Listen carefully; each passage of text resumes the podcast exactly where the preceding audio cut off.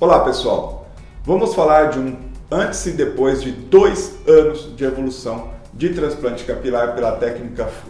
Reservei esse paciente porque ele tem alguns detalhes interessantes para vocês e para dizer também sobre essa evolução. Se esse tema te interessa, siga-me nas mídias sociais, no Instagram, Facebook, também no YouTube, Spotify e podcast. Pessoal, separei esse paciente, que é um paciente com dois anos de evolução de transplante capilar pela técnica FUI. Então, a gente tem aqui ele no início, né, no dia da cirurgia, aonde a queixa dele não era a hairline, ele queria apenas mais densidade na onde ele já tinha a implantação capilar dele.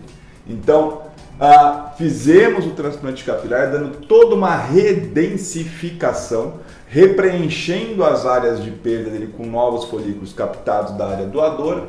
E ele fez todo o sequenciamento conosco por um ano.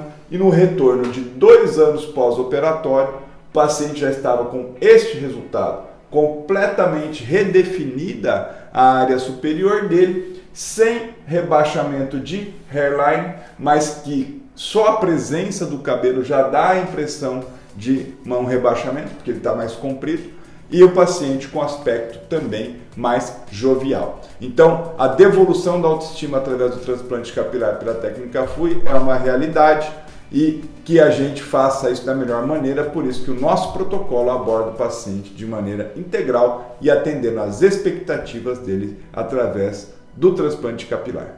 Espero ter respondido as suas dúvidas, demonstrado um pouquinho do nosso trabalho. Fico à disposição, envie seus comentários, são através deles que a gente gera nosso próximo conteúdo. Um abraço e até o próximo vídeo.